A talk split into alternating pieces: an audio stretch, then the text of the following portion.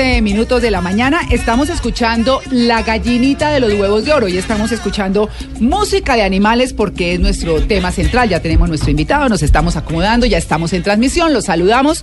Nos pueden ver por Facebook en la cuenta Blue Radio Colombia, como siempre. Yo les recuerdo quiénes estamos: Catalina Plata, Mauricio Quintero, Esteban Hernández y nuestro invitado que ya se los presento porque vamos a hablar de la cultura animal de eso que hacen los animales y que nosotros debiéramos adoptar de alguna manera para sobrellevar nuestra vida, para apoyarnos en la vida, porque siempre aprendemos de los demás.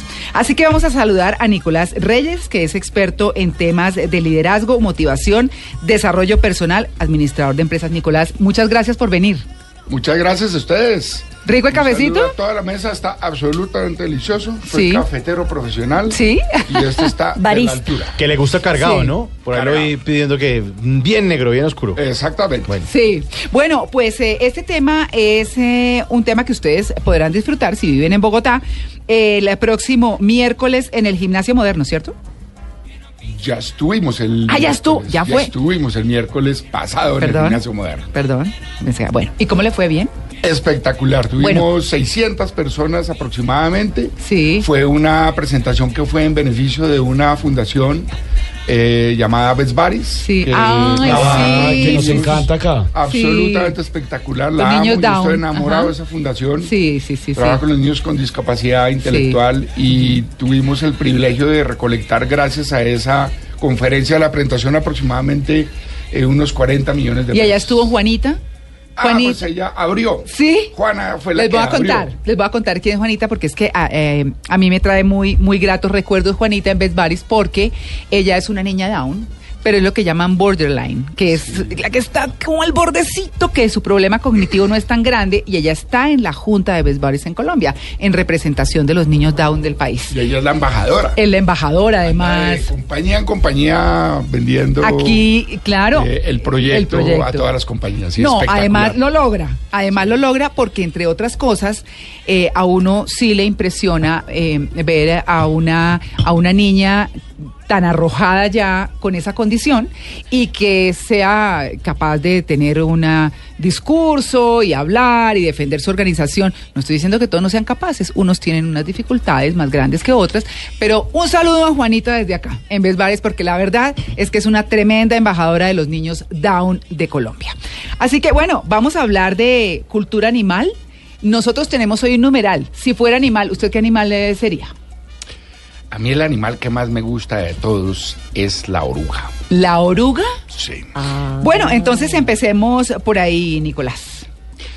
Pues bien, miren, la No, mejor dicho, no, no. Eh, perdóneme que lo interrumpa. La pregunta como en orden, para quienes están llegando a nuestra sintonía, estamos manejando numeral si fuera animal. Que ya es tendencia en Colombia. Que ya es tendencia, muy bien. Y además estamos en, por streaming en Facebook, en Blue Radio Colombia. Nos pueden estar viendo en la casa. Si quieren, se meten a su cuenta de Facebook, Blue Radio Colombia, y ahí estamos. Muy bien. Bueno, ¿por qué fijarnos en los comportamientos de los animales para nuestra vida?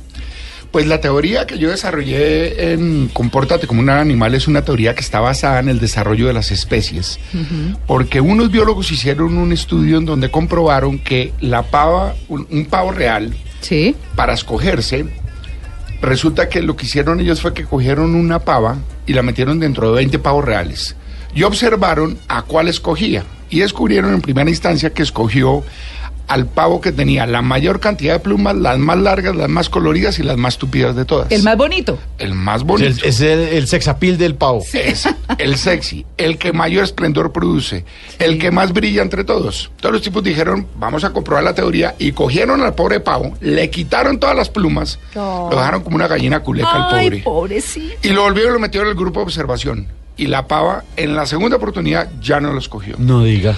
Y entonces... Pava interesada. Eh, no, pero repitieron 30 veces el ejercicio. Esa es la pavada. Sí. 30 veces el ejercicio y las 30 veces la pava siempre termina escogiendo al de mayor esplendor, al de mayor brillo, al que tiene las plumas más largas, al más colorido. Sí. Basado en eso desarrolló una teoría que se llama la teoría de la selección sexual y de selección natural, que es la teoría bajo la cual se comprobó que los animales escogen basados en su belleza, su esplendor y su poder. Y por eso es que cada vez producen especies más fuertes y más extraordinarias. Ay, bueno, pero ve- venga, porque yo le tengo una pregunta pertinente. Nosotros estuvimos aquí hablando hace unos días de los feos. De qué era ser feo. Y también decíamos que eso era relativo. Porque, por ejemplo, en algunas ocasiones uno habla con algunas personas y dice, oiga, tal persona me parece tan linda. O sea, físicamente, hablando físicamente, esa persona es tan linda. Sí, ay no. Y uno Tiene dice, pero ¿cómo que atractivo ahí, no? sí, extraño para yo uno. siempre tengo, porque yo no sé si es que veo más allá, pero hay gente que a mí me parece linda que a la gente no le parece. Entonces, la belleza es relativa. ¿Ahí qué? ¿Cómo es en ese caso?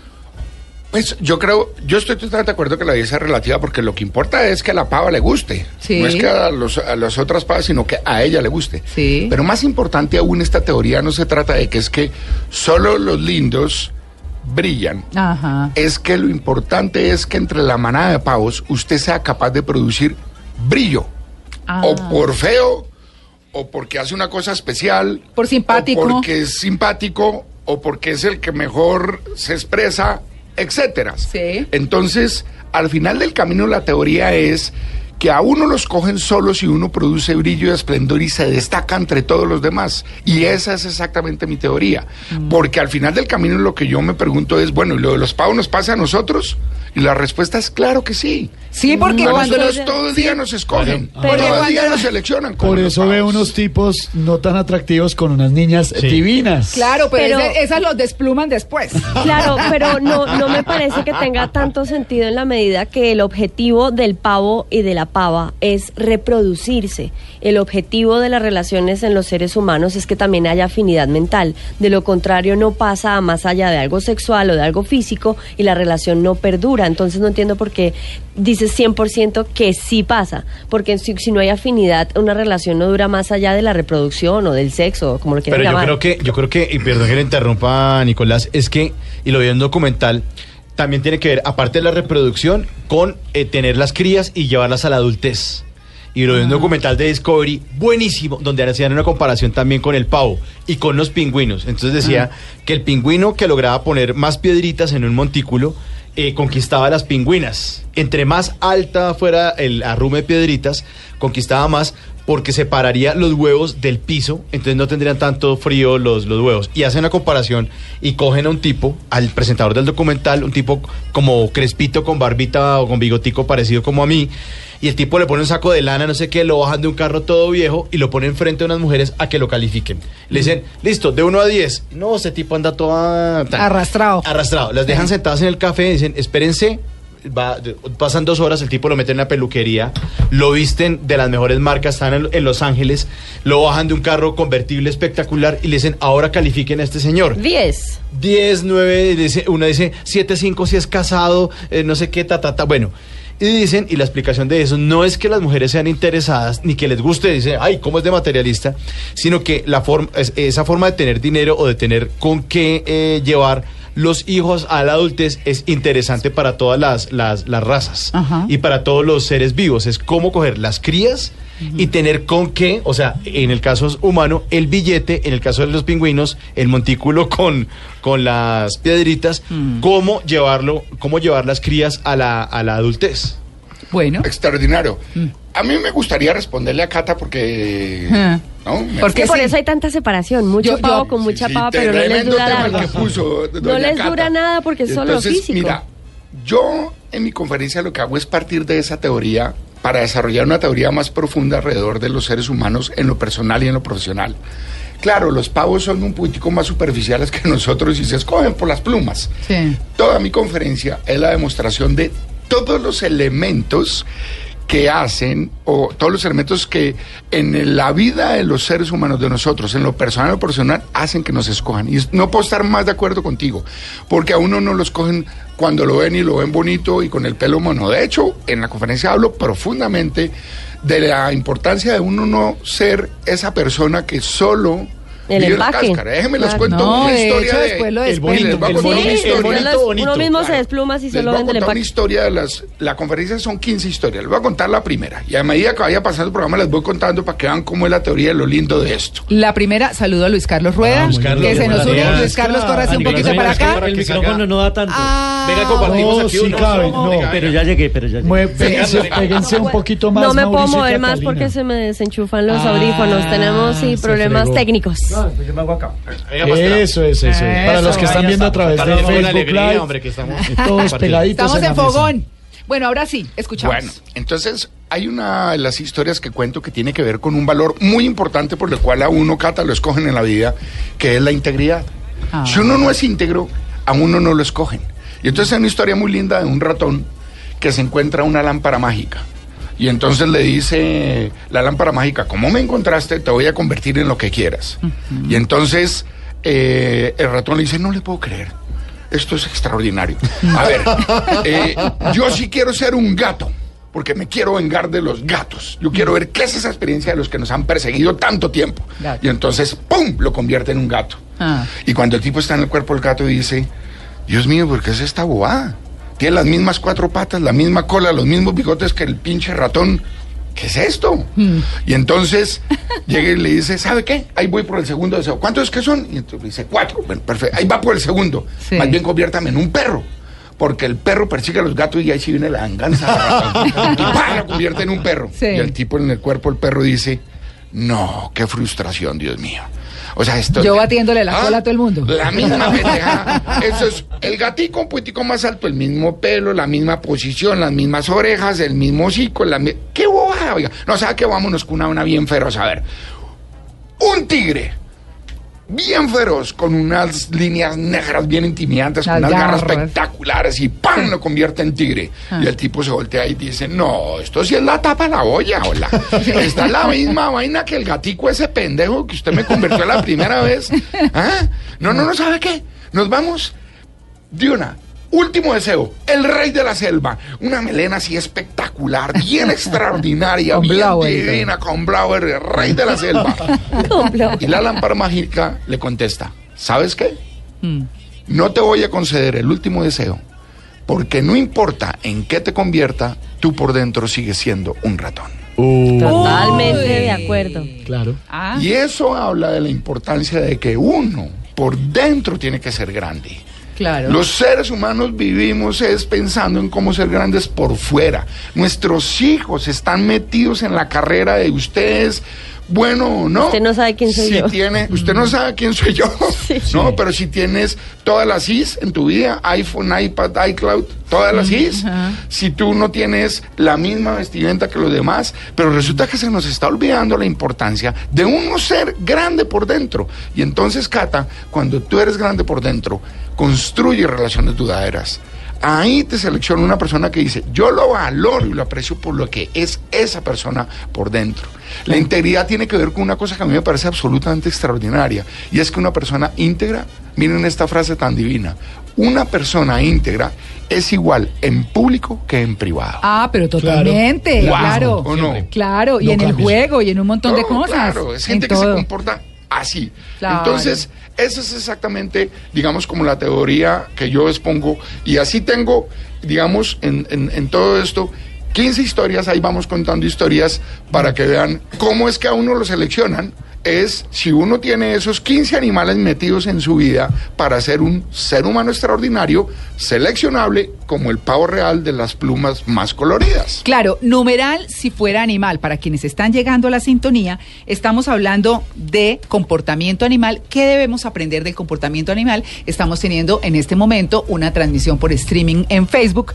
Y justamente acabamos de hablar del pavo real, acabamos de hablar de una historia bien interesante. Estamos con Nicolás Reyes, que es experto en temas de liderazgo, motivación, desarrollo personal y administrador de empresas. ¿Por qué no empezamos a mirar como la visión de la oruga? Porque usted decía, eh, Nicolás, que si fuera animal sería una oruga. ¿Qué pasa y qué nos enseña la oruga? Hoy extraordinaria. La historia de la oruga es una de las que más me gusta y que más toca a la gente, porque es la historia de una oruguita que va por el camino, un camino, y se posa en el pie de un árbol. Y de pronto llega un pájaro y le pregunta, ¿qué haces? Y la oruga le dice, yo estoy tratando de llegar a la cima de este árbol porque es mi sueño. Ajá. Y entonces el pájaro le contesta así como nos contestan nuestros hijos, ¿no? Hello. ¿Usted es bobo? Sí. ¿Usted no se ha dado cuenta que usted camina 5 centímetros por día y que este árbol tiene 20 metros de alto? A usted no le va a alcanzar la vida para llegar a la punta del árbol. Y la oruga le dice, tienes toda la razón. Se va al pájaro y vuelve al día siguiente y cuando llega encuentra la oruga absolutamente descompuesta, marchita, putrefacta, vacía. Y el tipo se agarra la cabeza y dice, Dios mío, habré sido yo. ¿Será que fue por lo que le dije ayer que la aburrí y le veía hasta por oruga? Se suicidó. Y en ese momento llega una mariposa azul con unas líneas amarillas extraordinarias que la cruzaban de lado a lado y le, le- y le pregunta al pájaro, hola, ¿qué haces? Eh, le pregunta al pájaro y el pájaro le contesta, pues yo acá observando la tragedia que causé ayer porque irresponsablemente con mis palabras le arruiné la vida a esta oruga. Le dije que no iba a ser capaz de cumplir su sueño y mire lo que le pasó, se arrugó, se espanchiró, se suicidó. Tachañico la pobre, por mi culpa. Y la mariposa le contesta, no te preocupes, fue exactamente todo lo contrario. Fue gracias a tus palabras que tuve la capacidad de transformarme y tan solo hoy, siendo mariposa, he ido y he vuelto 100 veces a mi sueño. Ah, pero. Y esa historia tiene tres grandes aprendizajes y es de la razón por la cual me gusta. Primera, la vida está repleta de pájaros, de gente que vive arruinándole los sueños a los demás, de gente que vive en el no, de gente que vive explicando, ojo con esto, mire, gente en el trabajo. Hay gente que dura en su trabajo toda la vida haciendo PowerPoints y Excel para explicarle al jefe por qué no se puede cumplir con los objetivos. Sí. ¿Y saben qué dice Jim Collins? La gente extraordinaria no es la gente que explica por qué no se pueden cumplir con los objetivos, sino se responde una pregunta muy poderosa que dice, ¿qué hay que hacer para poder cumplirlos? No viven en el no, no miran por el retrovisor, sino miran por el panorámico, hacia adelante. La segunda lección de esa historia es que uno se pregunta, ¿por qué la oruga no se convirtió en pescado, sino en mariposa? Por una razón muy simple, porque el pescado nada y la mariposa vuela. Y resulta que para llegar a la cima del árbol se necesitaba era volar y no nadar. Y eso quiere decir que la gente que tiene claro a dónde va, sabe en qué transformarse y en qué prepararse. Ustedes no han visto la cantidad de gente que llega y le dice a uno, está uno sentado y le dice, bueno, y usted, dígame qué quiere hacer, cuál es su próximo paso. Eh, yo lo quiero reemplazar a usted en su trabajo. ¿Y por qué? Ah, pues porque tiene oficina cerrada y dan más valeras de gasolina para... Bueno, eso es una realidad. Y sí. uno dice, Bueno, lo que por quiere. Dios. Sí, pero eso es vacío. Claro, eso total. no dura. Eso, en cambio, la gente que sabe que quiere llegar a ser gerente, por ejemplo, o líder, porque ama ayudar a la gente, pues se prepara en cómo entender y ayudar a la gente. Pero yo le tengo ahí una pregunta, porque puede haber preparación y puede haber muchas cosas, pero también hay quienes obstruyen ese camino y lo logran. Y lo logran. Así usted luche y le haga y demás, le ponen, como dicen, la mano en la nariz y no lo dejan pasar de ahí. Esos son los pájaros. De los ¿Y qué hacemos hablando. con esos pájaros? Esos son los pájaros. La gente extraordinaria, ¿saben qué hace? Mm, Toma a los pájaros como un... que fue el caso de la oruga. Ajá. La oruga había podido tomar la decisión de vencerse. Sí. Lo que hizo la oruga con el pájaro fue potenciar sus habilidades de transformarse, porque esa era la capacidad de la oruga. La capacidad de la oruga era de transformarse en, en una mariposa. Y la- el comentario del pájaro la motivó a exponenciar su capacidad y su habilidad y su potencial. Claro, y si a usted le siguen poniendo la mano en la nariz, Pues esa es la vida, tristemente. ¿no ve? Y la gente que no se deja de los pájaros y que por el contrario los utiliza como un motor para lograr sus visiones, es la gente que brilla, es la gente que produce esplendor y es la gente que las cogen. Así sea desde su sitio de trabajo. Desde donde sea. Muy bien.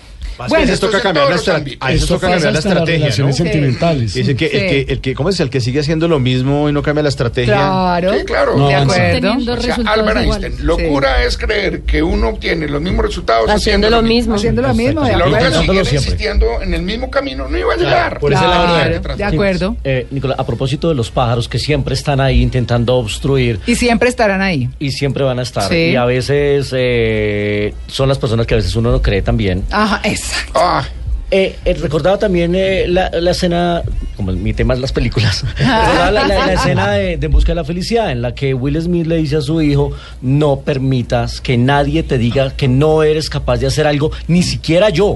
O sea, el padre le dice a su hijo, ni, si- siquiera permitas que yo te diga que no puedes hacer algo. Y eso es, es sobrepasar esos pájaros, y a veces están en la misma familia, son los jefes. O en la misma son- cabeza. Ay, los Los mismos amigos. papás se tiran a los hijos diciéndoles que no Las son parejas. capaces, Claro. ¿cierto? Aquellos, mire, el, yo una de las cosas que cuento en la conferencia y que trato profundamente y que me parece que es una reflexión impresionante es todos los papás que se vuelven pájaros de sus hijos porque tratan de vivir en sus hijos la vida Las que ellos no frustraciones pudieron propias, tener. Eso sale claro. pésimo. Y esa vaina produce. Entonces hay niños que son médicos porque toda la familia ha sido médico y el tipo quería ser pintor.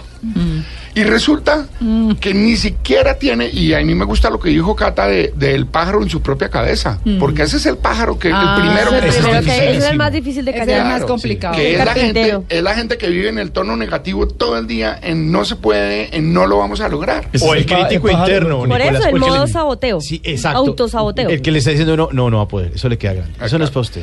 El miedo. Miren, yo trabajé en Microsoft 18 años. Y si ustedes me preguntan la lección más extraordinaria que me dejó esa compañía, es que esa compañía, todo lo que se propone, cree que lo puede lograr y lo logra. Y arrancó desde la visión de Bill Gates, que yo no sé Pero si ustedes ojo con el cree, porque ese es importantísimo. Es que hay que creer Ah, lo que claro, se hace, claro. Comerse el cuento. Es que ahí arranca, ahí arranca. Bill Gates a los 19 años se retiró de la universidad. Yo no sé si ustedes sabían eso, Sí, pero sí, no sí, completó no su terminó. universidad. Ajá. Y su papá en un desayuno, que no sé si fue en un desayuno o en unas once mismo. Eso sí es relevante. Resulta que le dijo, le dijo, mijo, ¿usted qué va a hacer? De por Dios, ¿cómo se le ocurre retirarse de la universidad? ¿Y sabe qué le contestó? Ese chino pendejo ahí, eh, en teoría loser que se retiró de la universidad. Llegó y le dijo, papá, no te preocupes, porque yo voy a poner un computador en cada escritorio del mundo. Y lo logró. Y lo logró. Lo Claro. cumplió. Porque es que hay gente que se retira de la universidad y usted qué va a hacer? No va a ponerme un sitio de empanadas para venderle empanadas a los vecinos. mm. Esa es la teoría de mi primer gran pilar de la conferencia que se llama, que dice la importancia de tener una visión memorable, robusta, poderosa, transformadora. Si usted se pone una visión pequeña, los resultados son pequeños. Si usted se pone una visión grande y extraordinaria, los resultados son extraordinarios. Y toda la gente, los Google, los Microsoft, los General Electric, los Boeing, son gente que tiene una cabeza así de De grande. grande, claro, por Le caben sueños extraordinarios. Claro. Y esa es mi primera teoría. Nicolás, estamos hablando para quienes llegan a sintonía, nuestro numeral si fuera animal. ¿Qué animal sería? Hola Maritza. Buenos días, María Clara. ¿Qué animal sería? Me encantan los delfines. ¿Los delfines? Sí, me parecen animales extraordinarios, inteligentes, Mm. sociables, eh, tienen sexo por placer, ¿no? Son ¿Los de los delfines? pocos animales que Ay, tienen sexo por placer, como nosotros. Y creo que la característica que más me gusta es la familiaridad. Sí, Me gusta la- la familiaridad y la solidaridad. Son animales que trabajan en equipo. Bueno, estamos hablando justamente de eso, de qué podemos aprender de los animales. Nicolás, tenemos aquí conejo, vaca y gansos. ¿Con cuál seguimos? Eh, a ver, la vaca. La vaca. La vaca tiene una... Esa que vemos masticando todo el Rumiando. tiempo. No, la que pasan haciendo Sí. cuando uno está tomando trago. Ah. No, esa no me que se acabó, se acabó, ¿qué hubo? Diez mil, diez mil, Y el que pide nunca pone, ¿no? Ah, sí. Ah, sí, Pero yo le voy a decir... Se queda con la vuelta.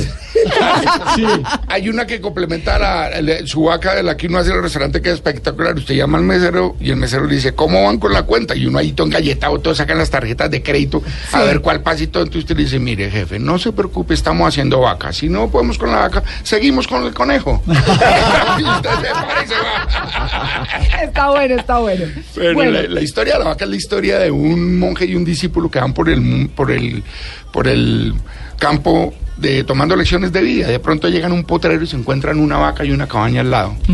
Golpean en la cabaña y salen dos señores totalmente harapientos. Se veían que trabajaban en la tierra con sus dos hijos.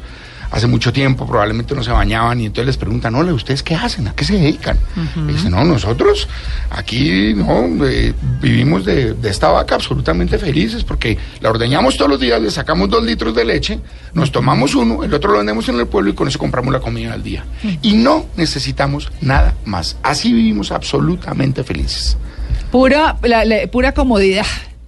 ¿Cómo Zona es que de le confort. Zona de confort. Zona de confort. Pero delicioso, pero uno dice, hay, hay veces que uno en la vida, esta historia es linda porque hay veces, yo voy a ser sincero, yo como dos o tres veces le dije a mi señora en algún momento de mi vida, ¿será que nos vamos a criar ovejas por allá al sur de, de, de, de- Argentina? Nos que ya, cuando uno tiene esa presión de la Sí, vida, del sí, sí. mundo, de, de todo lo que nos pasa, uno a veces le da ganas de hacer lo mismo a este par de señores.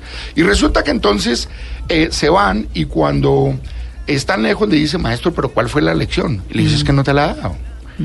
Y entonces dice, y entonces le dice, devuélvete, coge la vaca, amárrala, sácala del corral, empújala y si es necesario échala por un precipicio para asegúrate que esa vaca se pierde. Pero maestro, si bien de la vaca, hombre, ¿cómo se le ocurre? Pues haz lo que te digo. Y entonces se va el pobre discípulo con la mano en el corazón, regresa después de hacerlo y el maestro le dice, yo sé que estás con mucho dolor, pero vas a aprender la lección, va a tomar tiempo. Vuelven a los tres años y cuando llegan el potrero ya no era un potrero, era una granja, una granja absolutamente tecnificada con cerca eléctrica, alumbrado, alcantarilla o No, divina. una cosa espectacular. Eh, había conexión de radio, todo el mundo escuchaba Blue Radio. No, porque es Ah, buenísimo. bueno. claro. Es una Una buena finca, una buena finca. es una vaina impresionante. Gente- Había gente una- seria. Gente, ya, gente Claro, bien, gente bien. gente, gente divinamente. Entonces resulta que había, era no una choza, sino un edificio, y golpean y salen los mismos señores. Y les dicen, eh, hola, ¿ustedes qué hacen acá? Y entonces le dicen, no, nosotros, eh, eh, pues ya, miren lo que construimos. Y gracias a ustedes. Y decimos, gracias a nosotros, ¿por qué? Pues porque cuando ustedes vinieron, nuestra vida cambió por completo. ¿Y por qué? la vaca, Pues porque la vaca conciencialmente ese día se desapareció. Ah, sí. Qué coincidencia. Sí. Y, y los señores contestaron. Y como la vaca se perdió, nos tocó reinventarnos la manera para poder sobrevivir. y les fue mejor. Y la ¿Y la pregunta vaca? poderosa de esa historia es cuál es la vaca que ustedes tienen en su vida. Ah. Sí, de acuerdo. Eso que no los deja crecer. Eso que los permiene, los mantiene atados a una zona de confort. Que puede ser un comportamiento, O es un ¿cierto? comportamiento, Una es mentalidad. una persona, Una persona. Es una persona. es Persona. Un trabajo, puesto, claro. un trabajo. Trabajo. Mire, ¿saben cuál es la vaca más Un recuerdo. extraordinaria de los seres humanos? El sueldo. Porque El te cuesta deshacerte La del chequecito. Pero hay gente frustrada en su trabajo, infeliz, que todos los días se despiertan a maldecir, pero no toman la decisión de empujar la vaca al precipicio Sí. porque viven presos de ese sueldo. Bueno, ahí está. Y yo, por ejemplo, Las pues, sin echarme flores, pero tomé la decisión en mi vida de empujar No, yo también la tomé hace ocho la años. vaca de Microsoft, imagínese usted Sí. empujar. A mí todo el mundo me decía, pero usted cómo se salió de esa compañía. ¿Y saben qué? Sí, ha costado trabajo, ha sido difícil. Me pasó igual. Los ingresos pues son Yo también soy un sobreviviente. inferiores. Sí. Pero sí. no hay nada como usted estar en el sitio donde ama lo que hace, porque eso... Y está con los que cosas. ama que el trabajo no le permite. Claro. Que esa es una razón Ah, de por. Dios, de por Dios, tener Eso más para mí calidad de es tiempo. fundamental. Yo Así que la gente tiene que empujar sus vacas y tiene que ser capaz de reinventarse. Pero solo cuando se deshace de eso que lo mantiene en la zona de confort es que puede salir, reinventarse y hacer lo que realmente quiere en su Hace un tiempo eh, yo trabajaba como editor, trabajaba manejando una sala de edición. Duré siete años trabajando como edición, me daba para vivir y mi última etapa de editor era en un sótano. Y yo estaba sintiendo que la vida se me pasaba por encima, no sabía si llovía, si era de sol, hasta que un momento dije, no, yo ya no puedo más con esto. Yo quise volver a la producción, quise volver al periodismo. Le dije a mi esposa, apóyeme porque yo voy a renunciar a esto. Renuncié a mi trabajo, que además era en una universidad. Eso es seis meses viviendo de los ahorros, pero los Lo frutos se dieron después. Ahora estoy en. Caracol, ahora estoy en Blue Radio, ahora estoy acá sentado con ustedes. Qué bueno. Si no, estaría Para fortuna nuestra y de los oyentes. Claro. Y del pasaporte. Oye, hay que entender otra cosa, Nicolás, también es que la- yo siempre he visto que las historias de éxito son eh, una colección de pequeñas historias de fracasos. Uno nunca ve a alguien que le pega al perro por, un- la- por primera vez. No, hay que equivocarse. Hay que equivocarse demasiadas veces, ¿no? La, Sí. gente, la gente siempre piensa, es que fíjese lo que le pasó a Shakira, se va para Estados Unidos y se vuelve millonaria. No, no, no. Si ella está cantando desde los 6 años Claro. y llega a los 23 Claro, años y canta claro. en verbenas, cumpleaños, izadas de bandera claro. No. y lleva molestando a todo el mundo y jodiendo que yo quiero cantar. que- no, usted Y que aquí le decían barranquillera, que no, Vaya a que cantar ya vallenato. no, yo quiero ser estrella de rock. Sí, yo eh, hacía lobby en las emisoras. Un No, jefe pero que claro, yo tenía eh, eh, eh, en otra emisora contaba cómo hacía lobby en otra emisora de los noventas y todo el mundo se burlaba de ella. Que diseñó Shakira la estrategia de cómo le llegó a los disjockeys. Les voy a vender calzones. O sea, calzones de... de- de- Ropa de- interior. Ropa interior para que se la regalaran a las novias. ¿Para qué? Para ir cada quincena a decir, oye, ¿usted me está debiendo? Eh, sí, venga, Andrés Nieto, ¿usted me está debiendo? Sí, Gabriel de las Casas, ¿usted me está debiendo? acá?". Entonces, ella iba a la, a, a la emisora. A cobrar sus Ah, ya sabemos quiénes compraban cucos. Sí, pero se los regalaban a las novias, no, no era para ellos. no era Por- para pues, ellos. obvio. Porque pueden pensar, bueno, de pronto Obvio. no, sabemos, pero, pero eh, entonces iba a las emisoras, desarrolló esa estrategia, entonces tenía nivel alto de recordación. Y entonces los disc jockeys, como tenían cada 15 días que pagarle la deuda, ah, sí, Shakira, ah, sí, la costeña, Shakira, Shakira, Shakira, andaba con un Fiat 147, iba a las emisoras. No, era telonera, Mauricio, De es que- todo, o es sea, que la vimos hizo crecer. De todo, No, de todo. Dice, yo quiero ser una estrella de rock. No porque estamos en los 90, en los 90 se oye Soda Stereo, Aterciopelados, Mm. se oye Miguel Mateos, o sea, esto es una costeña. No, chao, no, no, no va a cantar vallenatos, váyase. Quiero ser estrella de rock. Entonces, claro, cuando uno dura 16 años haciendo eso, saca el álbum eh, ¿Dónde estás corazón? Saca el álbum eh, Pies descalzos. Pies descalzos. Mm. Cuando ya tiene eso, va donde los Estefan y dicen, es que yo llevo tantos años, llevo un álbum exitoso en Colombia que fue Pies Descalzos, Mm. deme la oportunidad. No es que ella haya ido, o sea, de buenas a primeras se le ocurrió, salió para el aeropuerto, cogió un avión y, bueno, es que yo quiero ser cantante. Y llegó a Estados Unidos y se, ta- vea, pichan plata. No, No. así no son las historias. Completamente de acuerdo. No, Todas Pues las el mismo historias de Bill Gates no son se quebró, no sé cuántas colecciones de historias de fracaso. No, Mauricio, no puedo estar más de acuerdo. Mira, hay una historia súper linda, por ejemplo, de Pavarotti. Tipo salió hace, fue reciente, Sí. cinco años, salió de un concierto Mm. y llegó un periodista, muy respetuoso periodista, no era de Blue Radio, No, no, no, no. y le dice, ¿usted a qué debe? ¿Qué cree? ¿Por qué usted tuvo la suerte, el privilegio de haber nacido con esa voz? ¿Por qué usted cree que a usted le mandaron ese don y ese privilegio? ¿Sabe qué contestó Pavarotti? Le dijo, ¿privilegio? ¿Suerte? Llevo 50 años entrenando 15 horas diarias. Y, claro. Eso, Eso es. es. Claro, o es sea, que eso no puedes es. tener más razón, Mauricio. Y el trabajo, ¿no? Aparte de existir, camellarle a la, Claro. a la- a la vaina. Porque Y es que, perseverancia. pues, Exacto, los colombianos nos caracterizamos porque arrancamos una cosa, es como en degradé. Voy a hacer dieta. El lunes arranca la dieta. Ya el viernes, bueno, me he portado no. juicioso, me merezco un postrecito. Y vuelve el otro lunes y vuelve y arranca. Siempre arrancamos y arranca. O el gimnasio. Compra seis meses y, pa- y, y va seis Y veces. Y decía, no, me te voy a bajar. Claro. Va a ser, dice, ay, pero hoy no porque está lloviendo. Y el jueves es el cumpleaños de Alcira. Entonces Sí, no las vuelve. excusas. Y esperamos que Claro. todo pase mágicamente. Queremos es ganarnos la lotería. Queremos que todo nos llegue. No salimos a buscarlo. Claro, yo, yo quiero seguir con las historias de los animales porque hemos hablado de la oruga, hemos hablado de la vaca, hemos hablado de los pingüinos, hemos habl- hablado de los delfines, eh, arrancamos con el pavo real, hemos hablado de los ratones, de los gatos, en fin. ¿Qué pasa con el conejo? Porque es que uno ve un conejito y la verdad es que el conejo primero se come todas las matas. Y otras cosas. eh, y otras cosas, exactamente. zanahorias. Se reproduce como conejo. Taca, claro, brinca por todos lados, uno lo ve y es divino, pero es súper destructor. ¿Qué tenemos que aprenderle a un conejo? Pues este conejo es un conejo muy especial porque es el conejo de Pascua.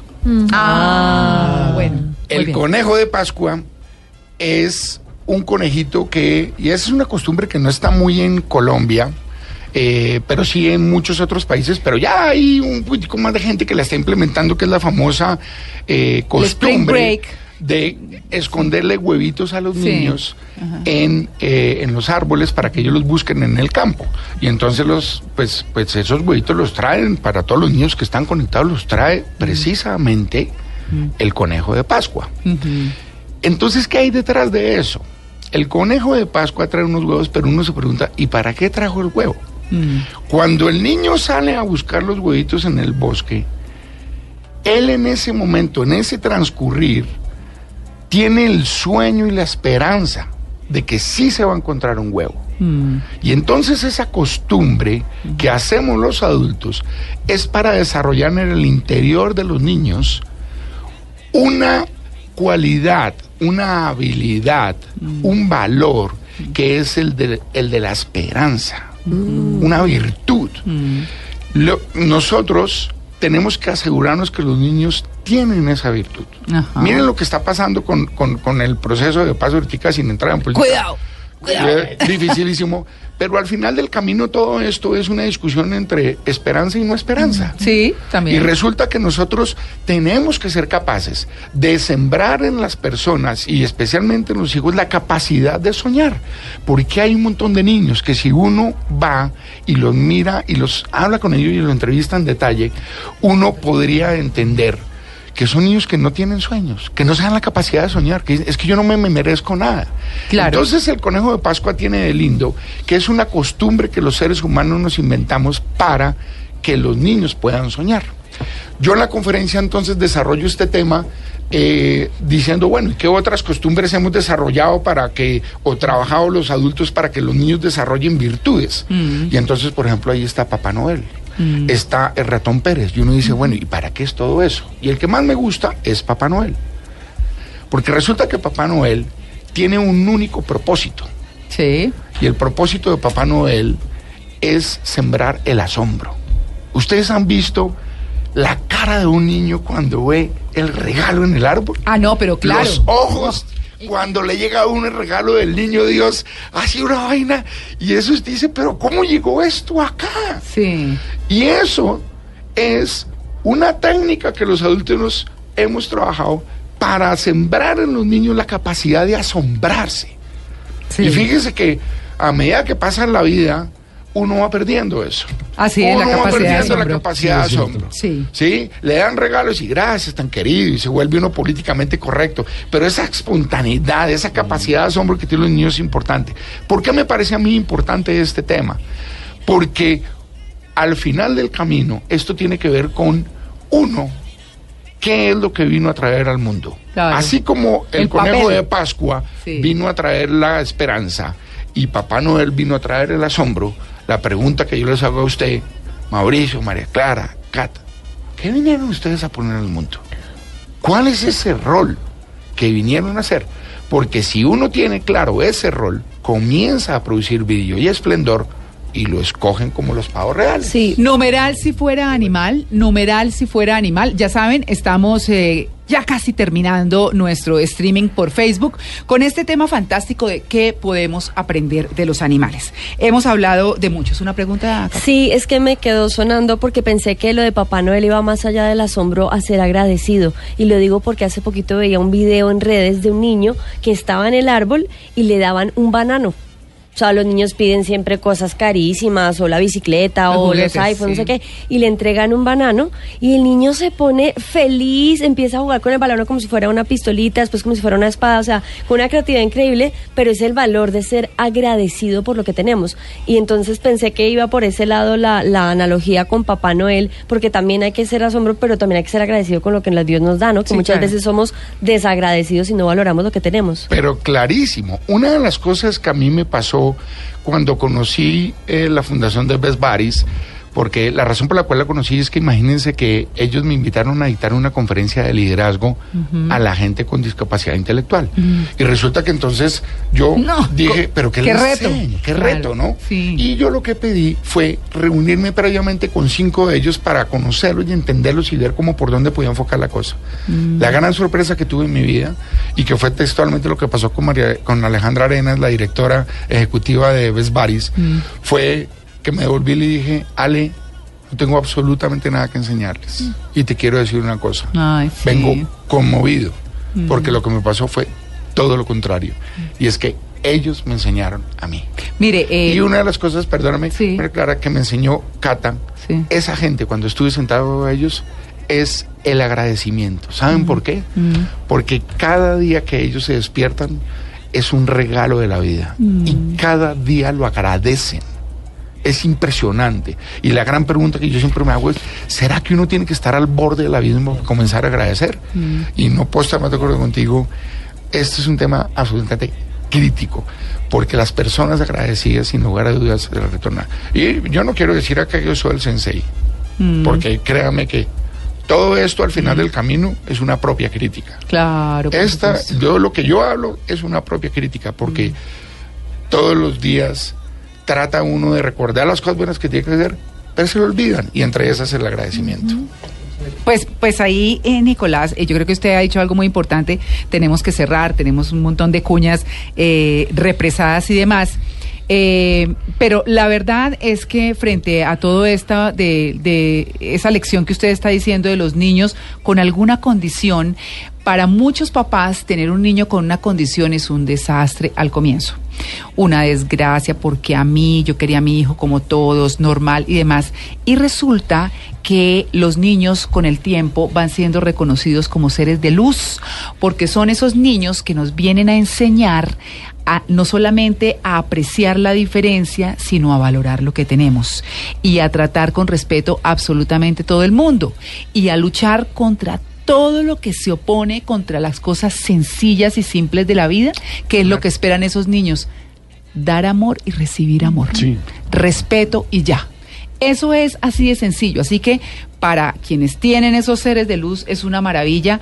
Haberlo tenido aquí, Nicolás, es una dicha.